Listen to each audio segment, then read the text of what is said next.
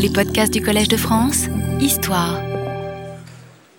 Bonjour à tous. Donc nous continuons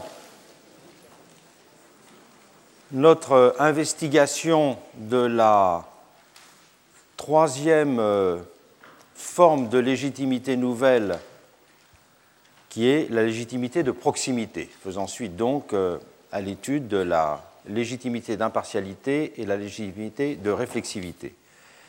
Dans la précédente euh, séance, nous avons abordé un premier aspect de cette proximité, puisque j'ai insisté sur la nécessité de, déconstruire le terme même de proximité. Nous avons abordé donc la question de euh, l'attention à la particularité. Je voudrais, dans les deux séances qui viennent, aborder deux autres catégories de la proximité. Ce que j'appelle en premier lieu la démocratie d'interaction et en second lieu l'impératif de présence. Interaction, présence, attention à la particularité, voilà donc les trois façons que je propose euh, de prendre en compte pour déconstruire cette notion de particularité.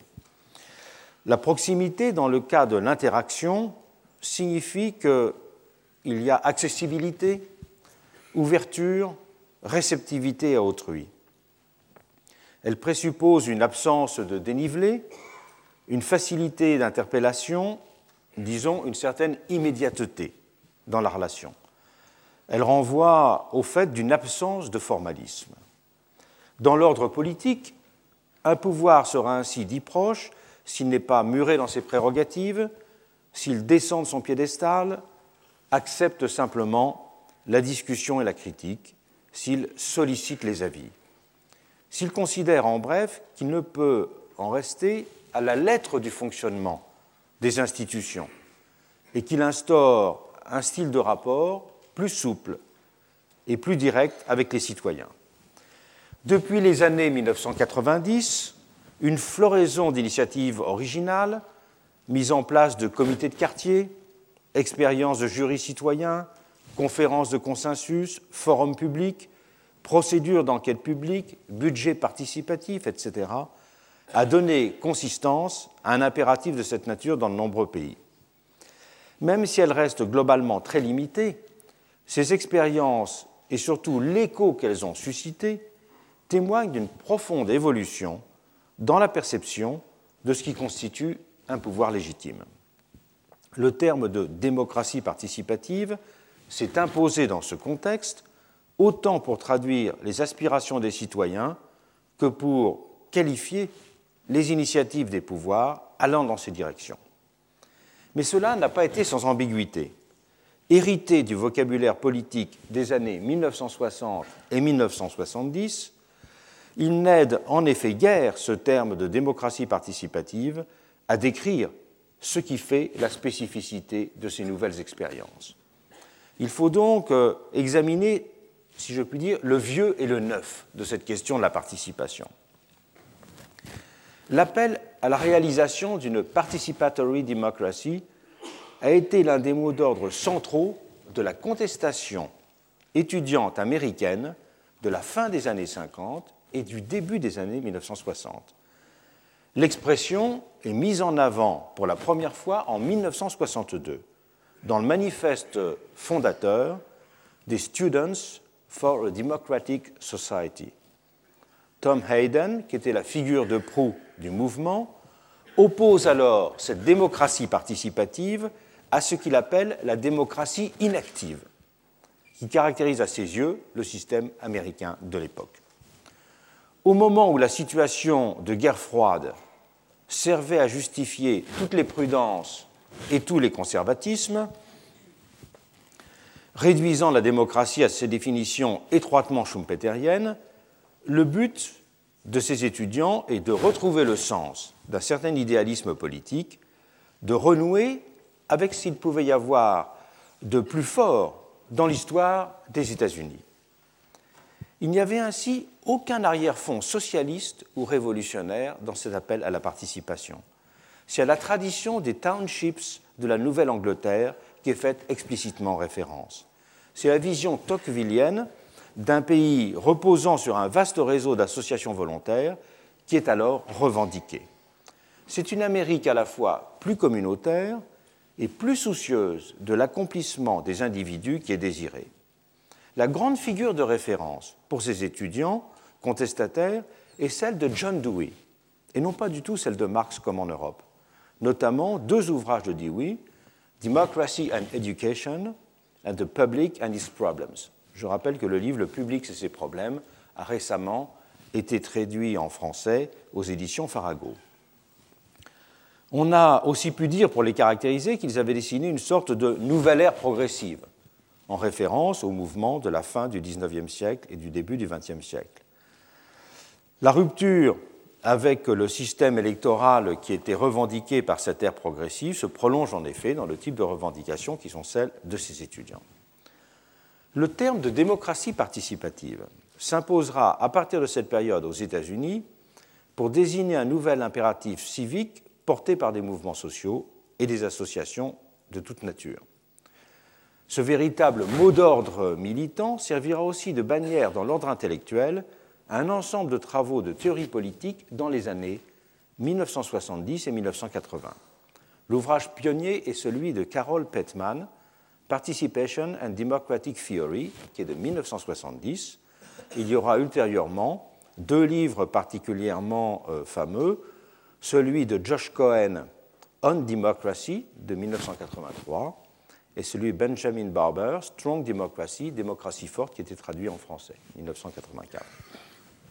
Et des sociologues et des philosophes politiques, à partir du milieu des années 70, tenteront ainsi de conceptualiser, autour de cette notion de démocratie participative, les fondements d'une nouvelle étape du progrès démocratique. Descente de la démocratie vers la société civile, modalité d'expression directe des citoyens, décentralisation des pouvoirs, avènement d'une démocratie et d'une citoyenneté plus active et constitution d'une individualité plus autonome allaient de pair dans la quête de ces idéaux.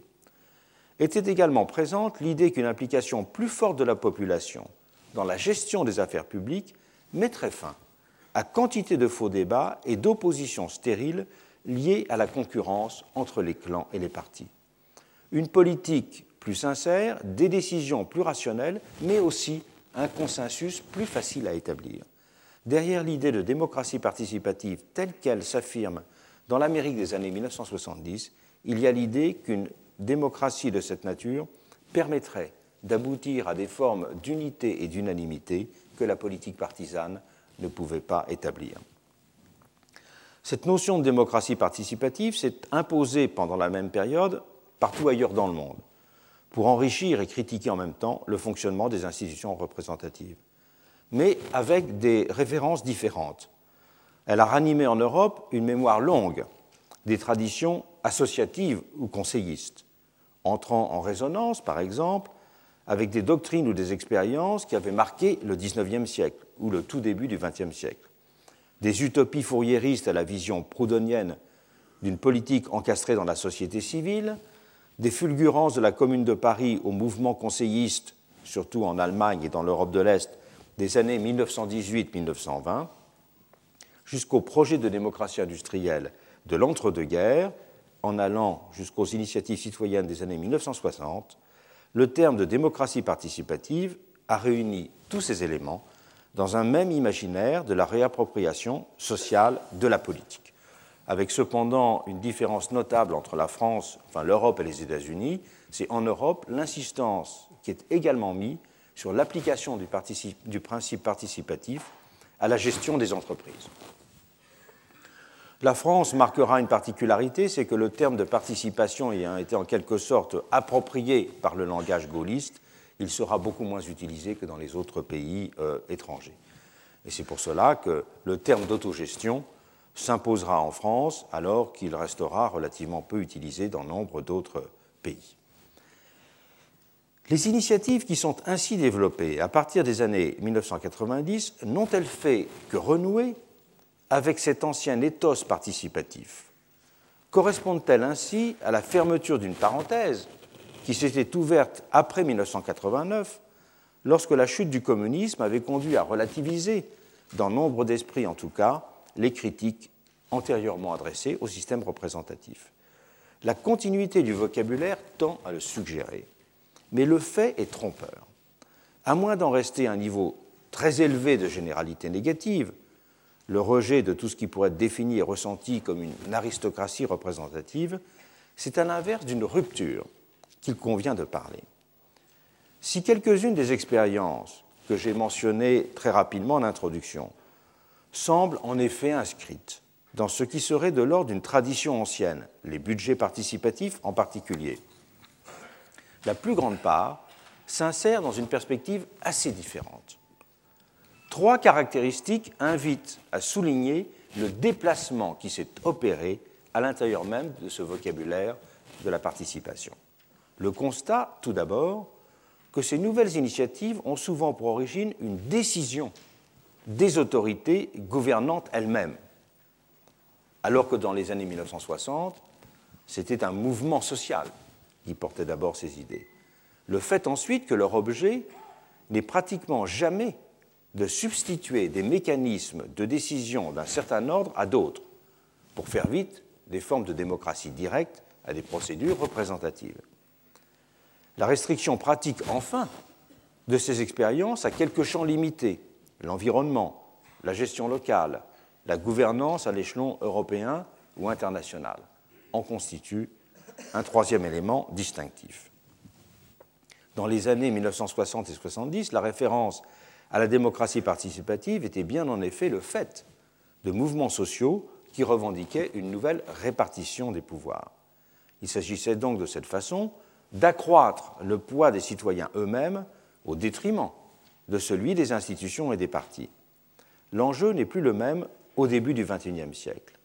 Les mécanismes participatifs ont en effet presque toujours, sont en effet presque toujours mis en place par les gouvernants eux-mêmes. Pour restaurer une légitimité mise à mal par la crise de la représentation Certes, même s'il est difficile de démêler en la matière ce qui est de l'ordre de la cause ou de la conséquence.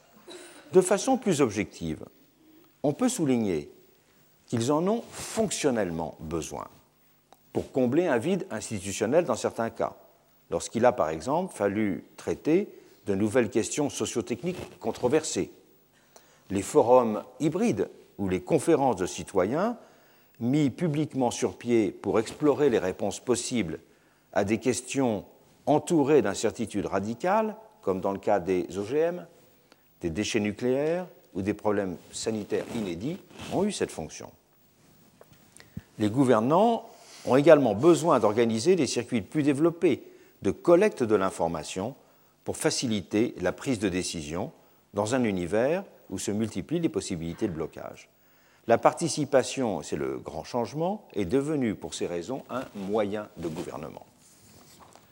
Les nouvelles pratiques participatives, comprises de cette façon, ne conduisent donc pas à accroître institutionnellement le pouvoir citoyen.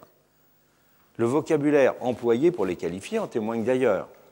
Il est par exemple question, je parle du vocabulaire employé dans des circulaires officiels en France, par exemple, de lieux de circulation de l'information, d'espaces de concertation et d'interpellation, de confrontation entre le peuple et les représentants, de formation citoyenne. Un projet de loi notait même dans son préambule, la démocratie, c'est d'abord l'information. Façon modeste, justement, de prendre ses distances, avec une définition de la participation qui aurait été celle d'une substitution de mécanismes de prise de décision à d'autres. On est donc loin dans ce cas, dans le cas français, de l'ancienne approche autogestionnaire ou même de conception plus modeste de démocratie directe. Du point de vue des citoyens qui sont concernés par ces expériences, la centralité des instances représentatives n'est pas contestée et leur forme n'est pas remise en cause. Tout se passe plutôt comme s'il s'agissait d'accompagner le système représentatif, de le rendre interactif, de l'obliger à être plus transparent, à rendre plus spontanément des comptes. Le champ d'intervention des nouvelles instances participatives est enfin notablement restreint. Il concerne soit la gestion d'affaires complexes et controversées particulières, comme on l'a dit, soit l'organisation des pouvoirs locaux.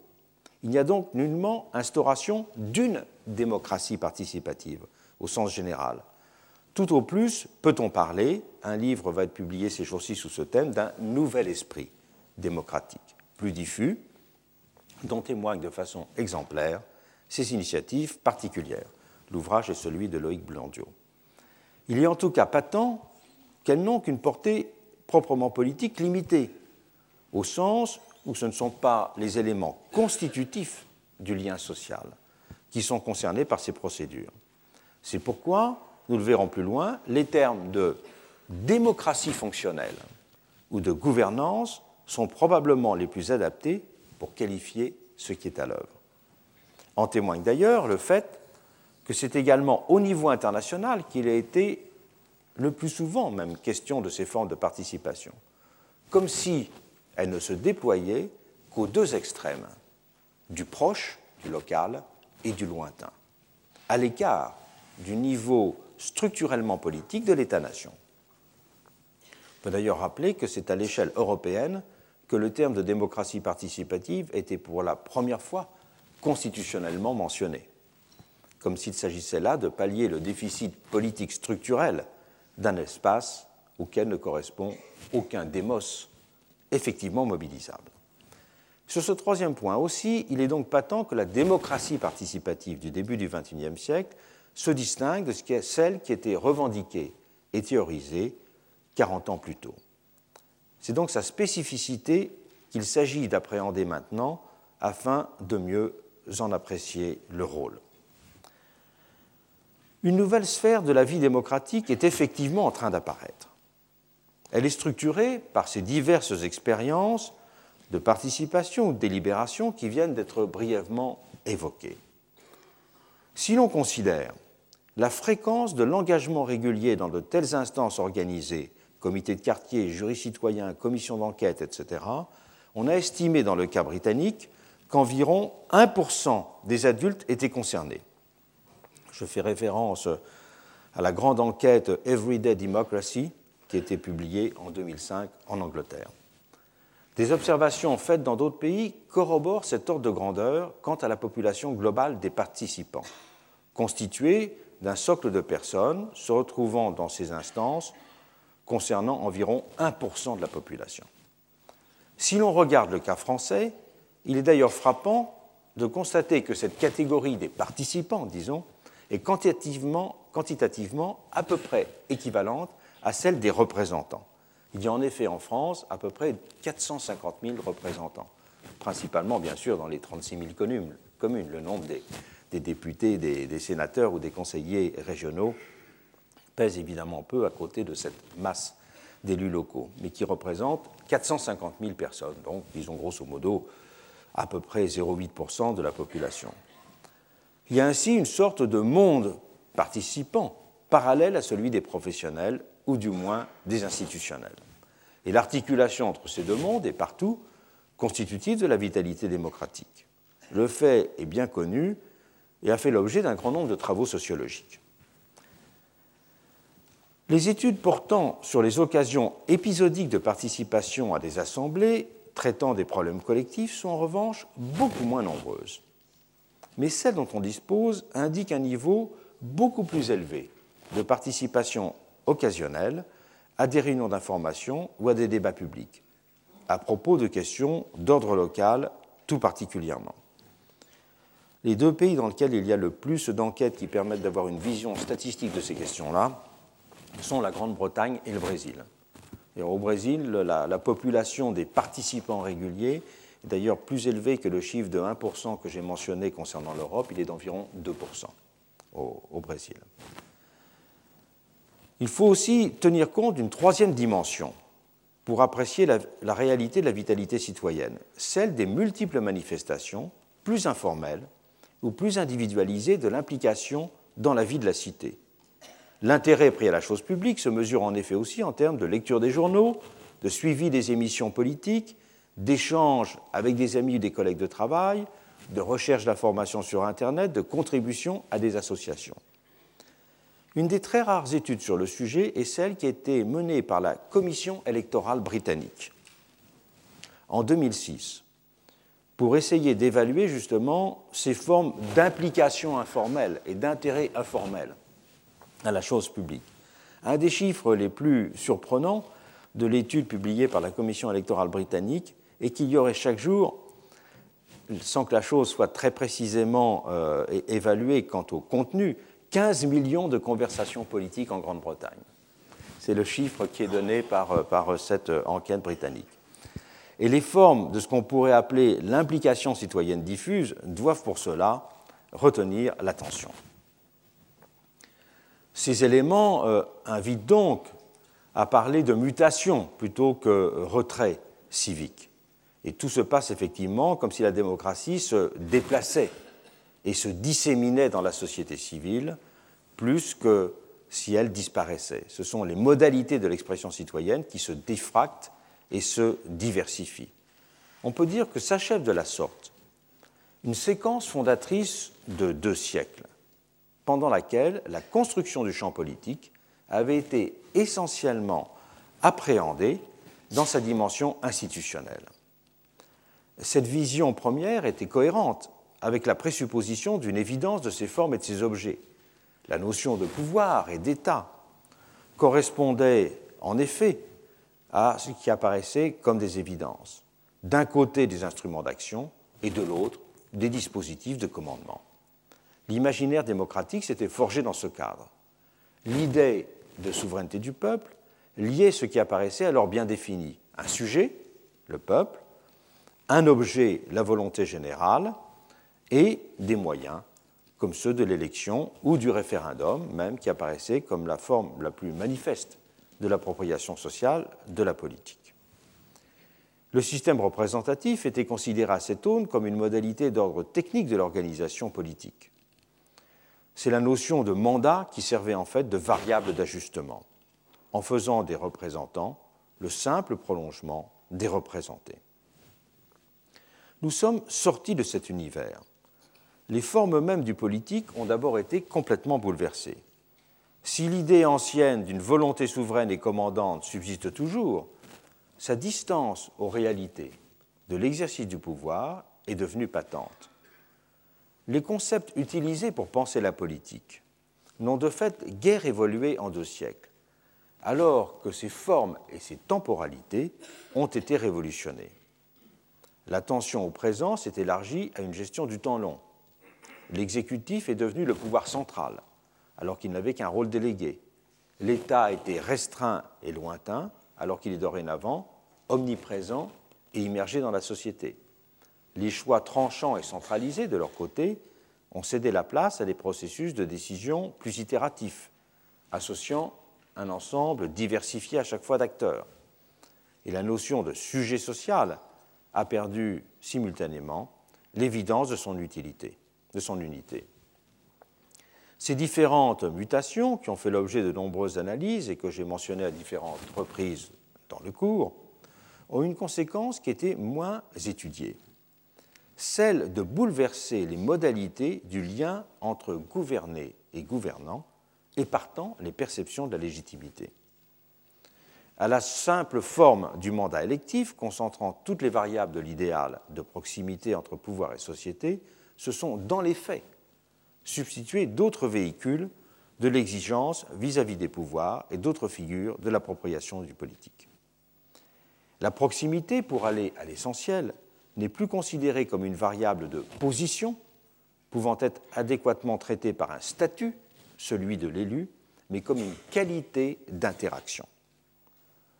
Les citoyens s'inscrivent dans un processus permanent d'expression et de réaction sur le mode que j'ai qualifié de contre-démocratique de la surveillance, du veto et du jugement, mais aussi en demandant des informations, en contraignant le pouvoir à s'expliquer et à justifier son action, en le mettant à l'épreuve, en jouant le rôle d'un témoin attentif et sourcilleux, en étant amené à valider ou à contester les décisions prises.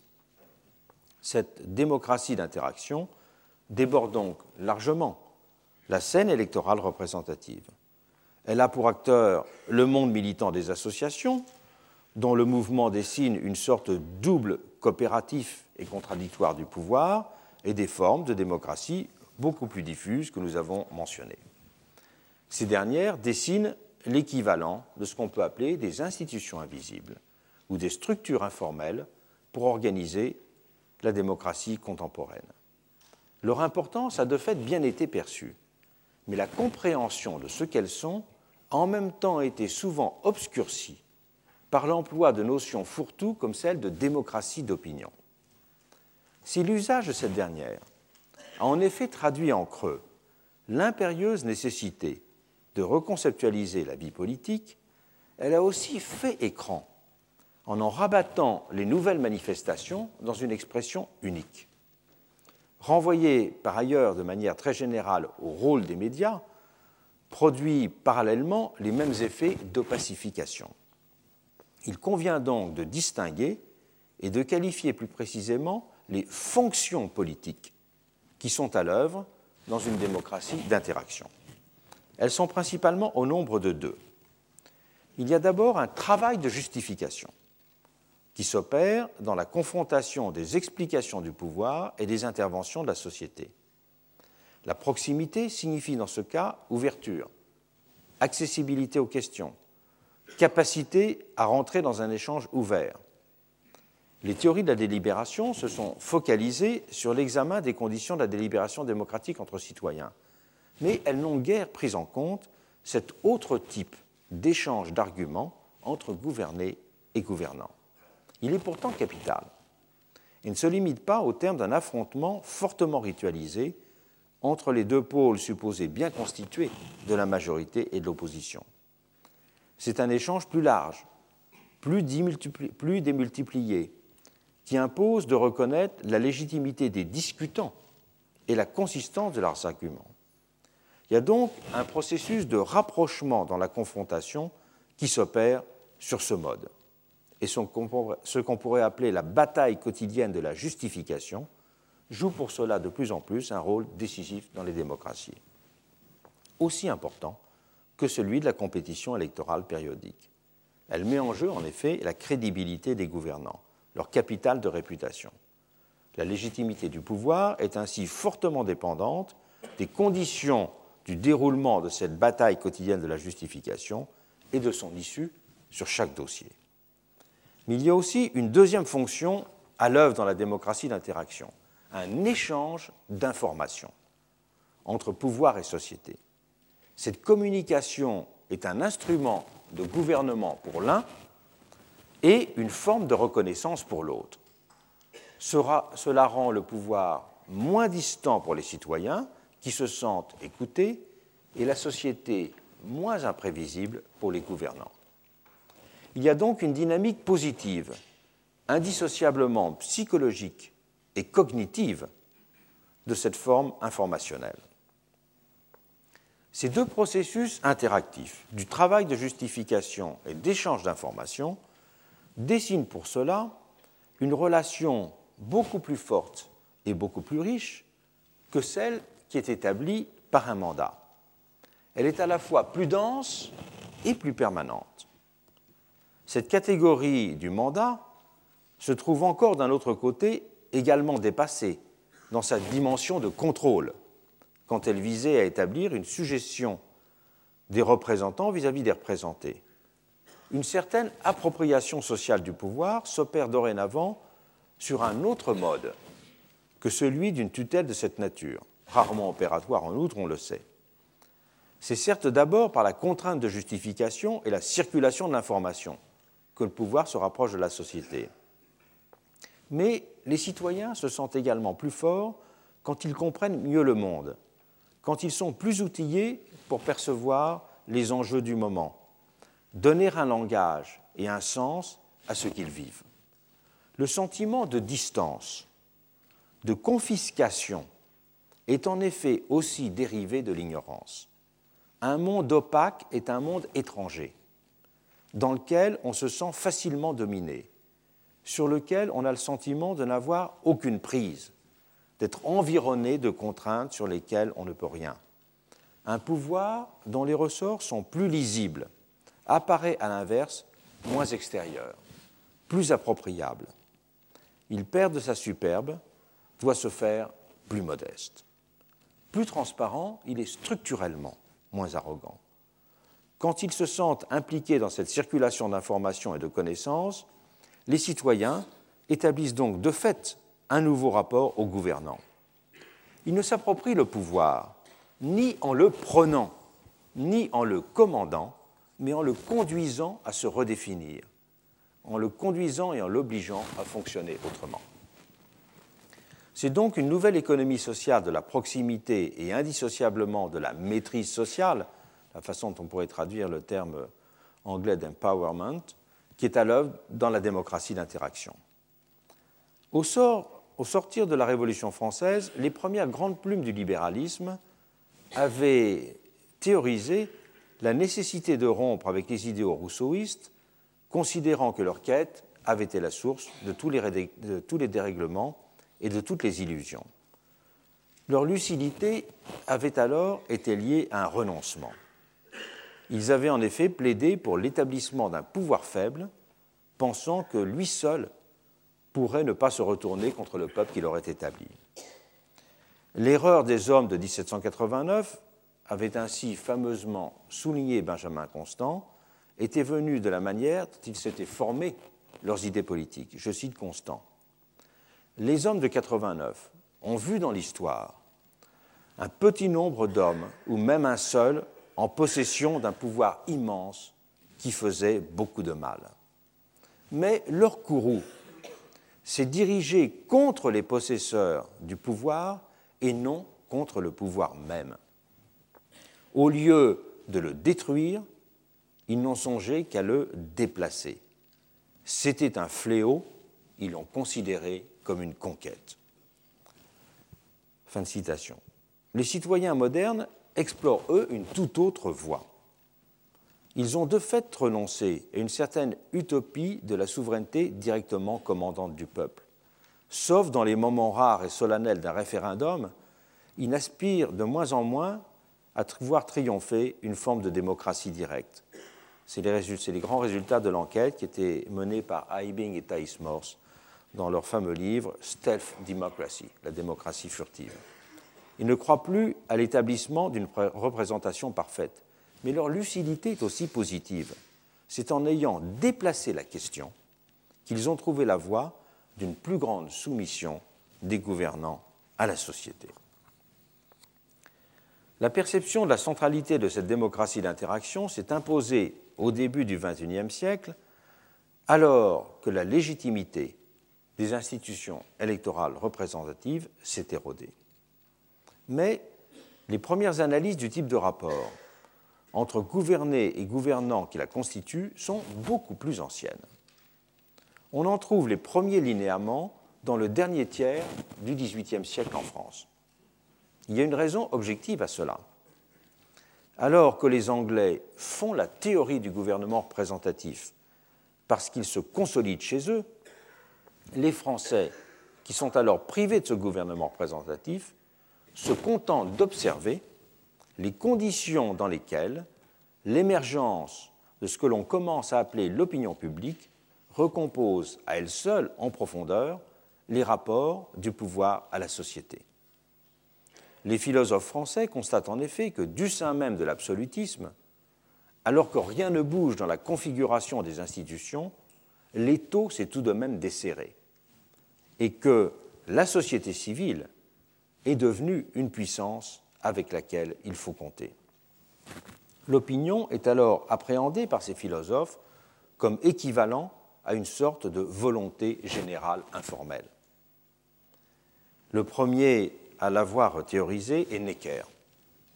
Necker l'a théorisé notamment dans l'introduction à son ouvrage de l'administration des finances de la France. Il reviendra à de nombreuses reprises sur la question. Elle est, cette opinion, dit Necker, une puissance invisible qui, sans trésor, sans garde et sans armée, donne en fait les lois, à la ville comme à la cour et jusque dans le palais des rois et lorsqu'il se fait le champion de la résurrection des assemblées provinciales.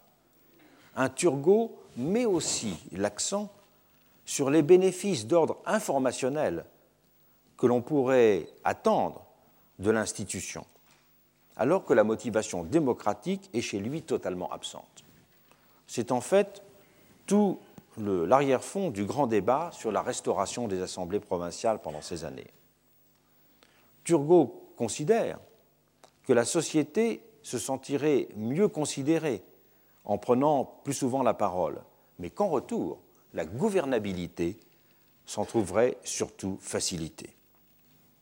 D'où le fait que l'on dissocie très fortement pendant cette période la question de la liberté de publication en matière publique et politique et en matière privée. Alors que beaucoup refusent ce qu'on pourrait appeler la liberté de la presse en matière religieuse, par exemple, presque tous l'acceptent en matière politique. Parce que la liberté de la presse en matière politique apparaît comme un moyen moderne de gouvernement. Un des ouvrages qui a théorisé cette différence entre la liberté de la presse dans l'ordre politique comme moyen de gouvernement et la liberté de la presse simplement comme vecteur des opinions individuelles est Morlaix. Dans son ouvrage Réflexion sur les avantages de la liberté d'écrire et, d'imprimer en matière d'administration, ouvrage de 1775. On trouve euh, un thème semblable aussi chez Malzerbe dans son Mémoire sur la liberté de la presse de 1788. Le mouvement interactif auquel s'identifie le travail de l'opinion est même considéré par ses auteurs comme beaucoup plus moderne que le système représentatif. Le système représentatif renvoyant en effet dans les esprits de l'époque à des institutions souvent anciennes, presque archaïques. C'est ce qui permet de comprendre le fameux mot de Rousseau qui renvoie le, système représentatif au Moyen Âge. Et la grande idée de philosophes comme Turgot la grande idée de Necker, de Malzer, de Morellet, c'est que un nouveau type de gouvernement à travers des formes inédites de communication entre le pouvoir et la société représentera une étape supérieure à celle euh, du gouvernement représentatif classique tel qu'on pouvait l'examiner dans l'Angleterre de l'époque. C'est ainsi que quelques années à peine avant la Révolution française, des hommes aux idées avancées se soucie beaucoup plus de renforcer ce rôle de l'opinion que de songer à faire élire des représentants. Une des dernières personnes de la génération des philosophes, qui est Suard, pose cette question, mais à quoi servirait, dirait-il, la représentation? Qu'est-ce que les représentants peuvent représenter en fin de compte, sinon l'opinion publique C'est cité dans les mémoires historiques sur le XVIIIe siècle de Gara. L'histoire allait se charger d'imposer d'autres priorités et d'autres images du progrès politique, en identifiant le citoyen à l'électeur.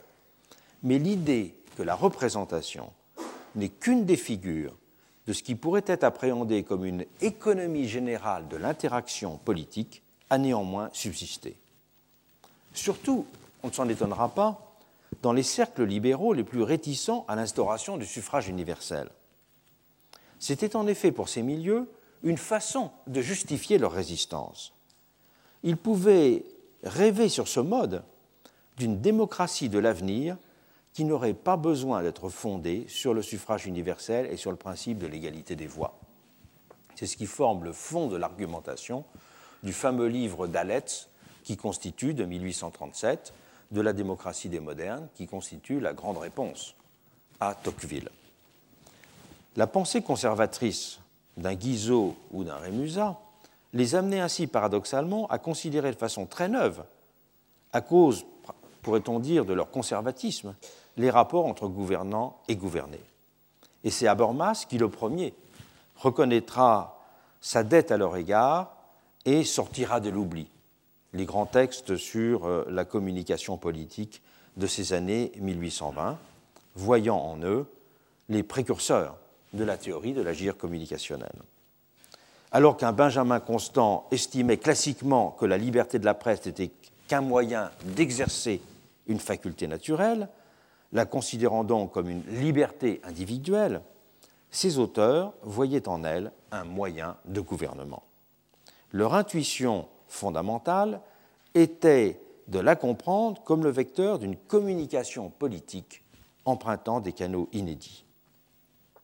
La publicité, notait Guizot, a pour caractéristique d'opérer, je le cite, un travail de révélation réciproque entre le pouvoir et le public. si son véritable office est de servir à gouverner, c'est parce que les citoyens ne peuvent communiquer entre eux que par ce moyen de la presse et des moyens de communication, et que cet échange est nécessaire pour que les citoyens et l'autorité se confrontent.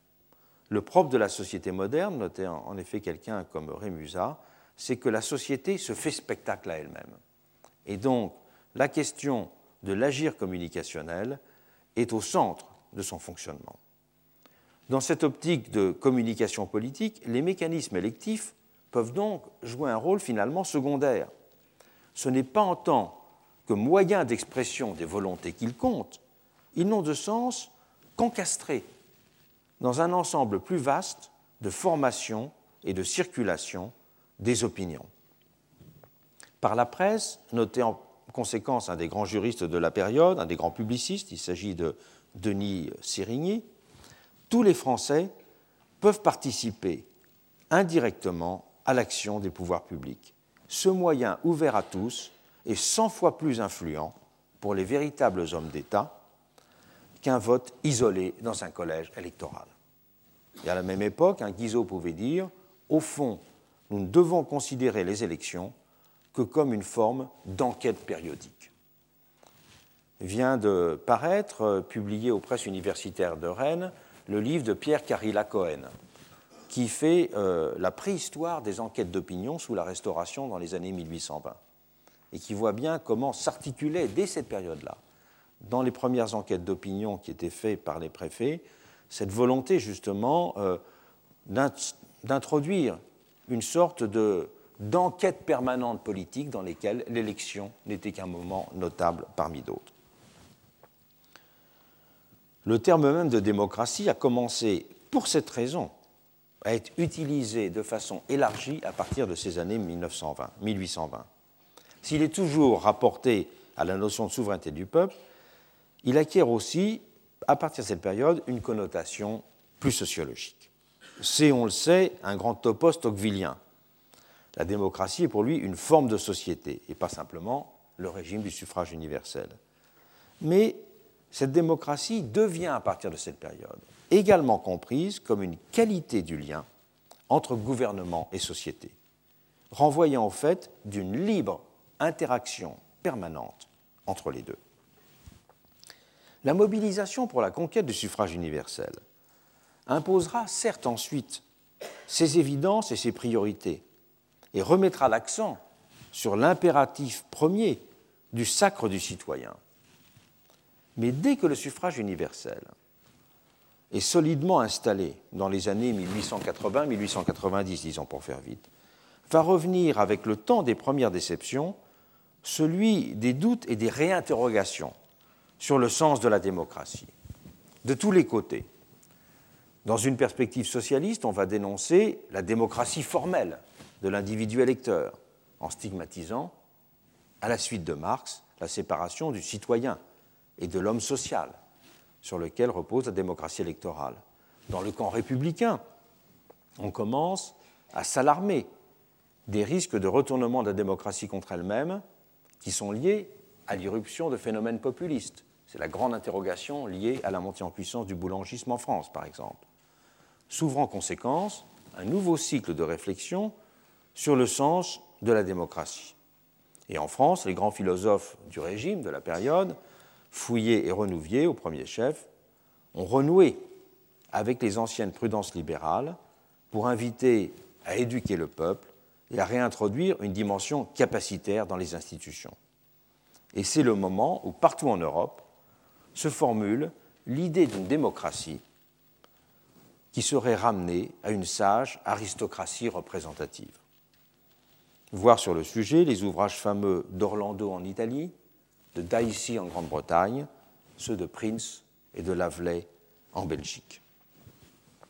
Mais des réflexions beaucoup plus neuves émergent aussi à cette époque, notamment celle de Durkheim. Dans un des textes les moins lus du grand sociologue, Les leçons de sociologie physique des mœurs et du droit, Durkheim a développé une conception fort originale de la démocratie, définie comme une communication entre la société et ce qu'il appelle, en son langage très durkheimien, la conscience gouvernementale. Durkheim parle par d'un double constat. L'impossibilité tout d'abord d'en rester à une considération numérique de la démocratie, parce qu'il y a toujours des individus non représentés, faute aussi d'élections unanimes, et parce que, dit-il, les majorités peuvent dans certains cas, je le cite, être aussi oppressives qu'une caste. Il a nécessité aussi, souligne Durkheim, de ne pas se cantonner à une approche administrative et fonctionnelle de l'État.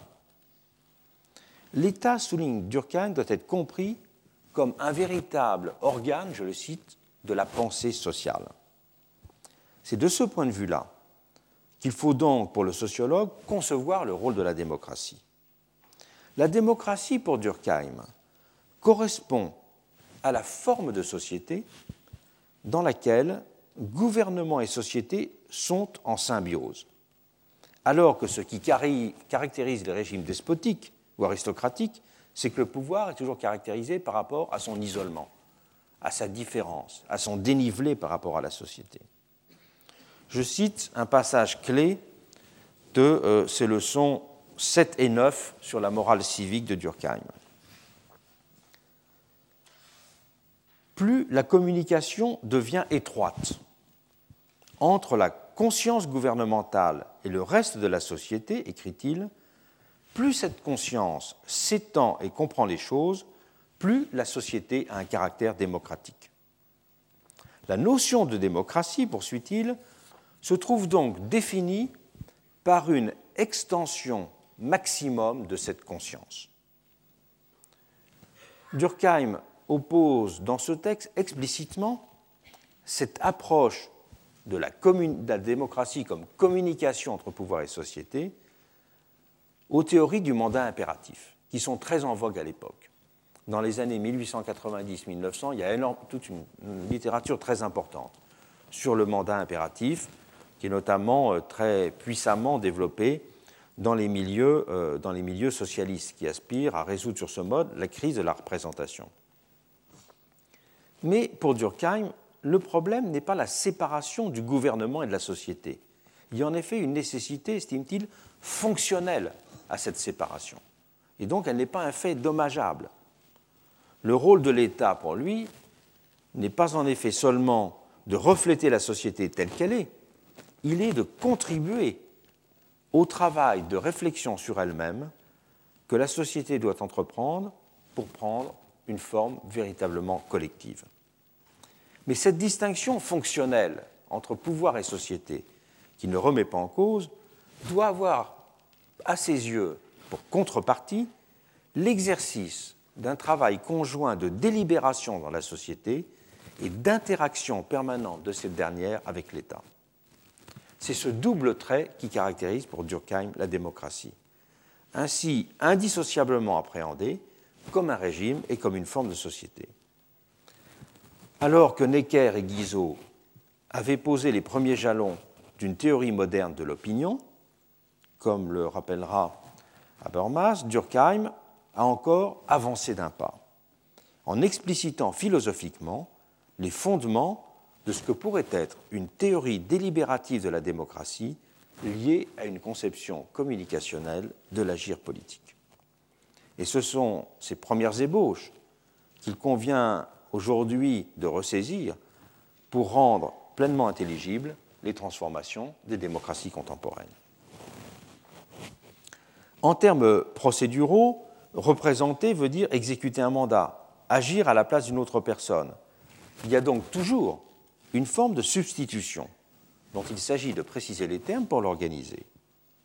Dans le cadre d'une démocratie d'interaction, cette conception de la représentation n'a plus de sens Gouverner et gouvernant sont certes toujours dissociés, mais cette séparation n'est plus inscrite dans un imaginaire du mandat. Les gouvernés n'aspirent pas à devenir gouvernants. Ils reconnaissent au contraire que le pouvoir doit fonctionnellement exister de façon différenciée. Ce dernier devient en fait conçu comme une sorte de puissance réflexive, ayant pour tâche de formuler en permanence des projets et des idées par rapport auxquels les différents éléments de la société pourront se situer, réévaluer leurs attentes, mieux apprécier les termes de ce qu'ils acceptent ou rejettent. La proximité n'est pas dans ce cas appréhendée comme ce qui serait de l'ordre du raccourcissement d'une distance, mais comme une ouverture, une capacité à rentrer sincèrement dans le jeu de cette révélation réciproque entre pouvoir et société. La représentation n'a donc plus de sens procédural, pas plus qu'elle ne peut renvoyer à la visée d'une identification. C'est dans les termes d'un travail qu'elle prend dorénavant principalement son importance. Elle est pour cela indissociablement cognitive et informationnelle. Elle participe à la production politique de la société en structurant un processus d'échange permanent, tant entre le pouvoir et la société qu'au sein de la société elle-même. Elle dépasse ainsi la distinction classique entre démocratie participative et démocratie délibérative. L'idée de représentation se détache du même coup de la notion d'élection comme moment particulier, et elle renvoie à l'exercice d'un processus permanent. Un travail réflexif représentatif de ce type entraîne en conséquence une nouvelle appréhension de la généralité sociale. Il ne s'agit plus d'exprimer ce qui serait une totalité préexistante, le peuple, entre guillemets, mais d'abord de faire émerger la connaissance de toutes les situations et l'expression de tous les possibles dans la société. Il y a donc une première dimension d'implication de tous, de participation tous à la délibération publique dans cette perspective. Mais cela va beaucoup plus loin. Il ne s'agit pas seulement, en effet, de substituer une généralité d'ordre procédural à une généralité sociale, sur le mode de ce qu'ont proposé les premières théories de la démocratie délibérative. L'idée de démocratie interactive intègre aussi une deuxième dimension. Elle généralise sur le mode d'une permanence. Elle implique donc sur un mode spécifique. C'est un travail incessant d'inclusion, de réaction, d'interprétation. Il y a de la sorte une certaine désubstantialisation de la politique sans qu'il y ait pour autant désociologisation. Il n'y a plus de démos ou de volonté générale considérée comme déjà constituée, mais il y a reconnaissance de la nécessité d'un travail ininterrompu de généralisation du social. L'interaction, comme deuxième figure de la proximité, définit sur ce mode un type de relation entre pouvoir et société. Elle ne caractérise donc plus seulement une conduite des gouvernants, comme dans le cas de l'attention à la particularité. Elle prend d'abord la forme d'une réactivité immédiate de ceux-ci aux expressions de la société. Elle consiste essentiellement dans les réponses aux pratiques de surveillance, de protestation et de jugement au travers desquelles la société fait pression sur les pouvoirs et les appelle à corriger leurs décisions. S'il y a dans ce cas une scène centrale sur laquelle peuvent converger les différents éléments du face-à-face entre gouverné et gouvernant, celle du grand forum public, subsiste cependant aussi tout un univers souterrain de l'expression sociale. Tout n'aboutit pas en effet dans la rue ou à la première page des journaux. Ce qu'on appelait autrefois les majorités silencieuses traduisait la reconnaissance d'une différence entre ce, qui se passait dans les profondeurs du social et ce qu'indiquait le texte de la pièce joué sur le devant de la scène. Ce silence enfoui et disséminé ne ressurgissait qu'épisodiquement, en empruntant le langage élémentaire du bulletin de vote, créant à l'occasion la surprise. Le développement du monde de l'Internet a révolutionné les termes de cette ancienne dissociation entre le manifeste et le caché. Tout est désormais manifeste, l'Internet ayant révolutionné la notion même d'opinion. Alors que celle-ci n'existait en fait précédemment qu'organisée ou représentée, sous les espèces des sondages, de l'expression médiatique, de l'intervention des partis ou de l'intervention de porte-paroles divers. Elle est en effet dorénavant a en effet dorénavant une, consistance matérielle directe et autonome. Il n'y a rien de dissimulé sur le web, même si rien n'est en même temps arithmétiquement agrégeable et mesurable. Les conditions de la réactivité des, gouvernements, des gouvernants à la société s'en trouvent du même coup complètement bouleversées. Indépendamment des confrontations ouvertes entre le pouvoir et la société, celles qui impliquent par exemple, qui impliquent par exemple les, les syndicats, les mouvements sociaux, les grands dossiers d'actualité, la manifestation des désaccords entre le pouvoir et les citoyens se trouve exacerbée et démultipliée. Et le phénomène a pris d'autant plus d'ampleur que les identités politiques sont plus déstructurées. Et c'est désormais sur un nombre croissant de sujets que se recomposent des lignes variables de fracture. Il en découle une fragilisation, une relativisation de la notion de majorité. C'est la conjonction de ces deux éléments qui a complètement transformé le rapport entre gouverné et gouvernant, nécessitant une capacité d'interaction accrue et accélérée des derniers. C'est en intégrant ces données qu'il faut aborder la question de l'établissement de nouvelles institutions d'interaction entre pouvoir et société. L'écart est en effet devenu considérable entre un mouvement de dissémination et de fragmentation accrue de l'expression sociale et les catégories autant que les temporalités de l'espace électoral représentatif. L'irruption du suffrage universel avait entraîné la constitution d'organes de médiation, les partis, entre la société et le système électoral, ce qui était théorisé entre les années 1860 et 1890. Ceux-ci avaient alors été à la fois des instruments de régulation et des vecteurs de démocratisation. Il faut aujourd'hui inventer l'équivalent pour mieux organiser le rapport plus quotidien et plus disséminé entre pouvoir et société. Mon objet dans ce cours a été de proposer un cadre global d'interprétation des changements qui affectent les démocraties contemporaines, et non pas de faire de l'ingénierie politique ou constitutionnelle. Mais il est cependant utile d'avancer brièvement quelques éléments pour indiquer dans quelle direction pourrait s'orienter la réflexion sur le sujet. L'institution clé, susceptible de lier les fonctions requises d'expression, de représentation et d'interface, est de l'ordre de ce qu'on peut appeler une commission publique. Son rôle est à la fois de recenser des besoins et des demandes, de clarifier des analyses, d'instaurer des débats, de dessiner les termes des choix. Il peut en exister de multiples formes, allant de jurys citoyens à des états généraux spécialisés, de forums largement ouverts à des groupes plus réduits d'experts. La chose n'a rien de neuf en soi, mais il faut, me semble-t-il, se départir des usages étroits qui sont faits aujourd'hui de cette notion, trop souvent uniquement rattachée à l'idée d'expertise. Une commission publique doit plutôt être comprise de façon plus exigeante, comme une sorte d'enzyme de l'interaction publique. Cette idée euh, d'enzyme de l'interaction publique, je la reprends à Philippe Petit, qui en fait le cœur de sa théorie du républicanisme. La nature et le rôle de telles commissions publiques sont pour cela amenés à se développer et à se complexifier.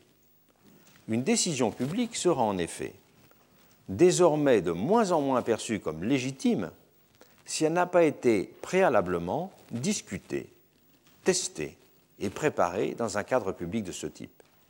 Les citoyens considéreront parallèlement que gouverner démocratiquement veut dire au premier chef organiser cette interaction de la façon la plus ouverte et la plus coopérative possible.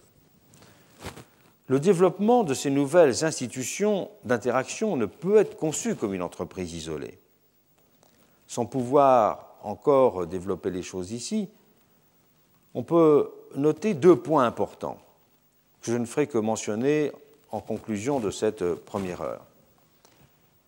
C'est que les moments de progrès démocratique ont eu pour caractéristique d'être liés à deux facteurs que l'on retrouve dans tous les cas.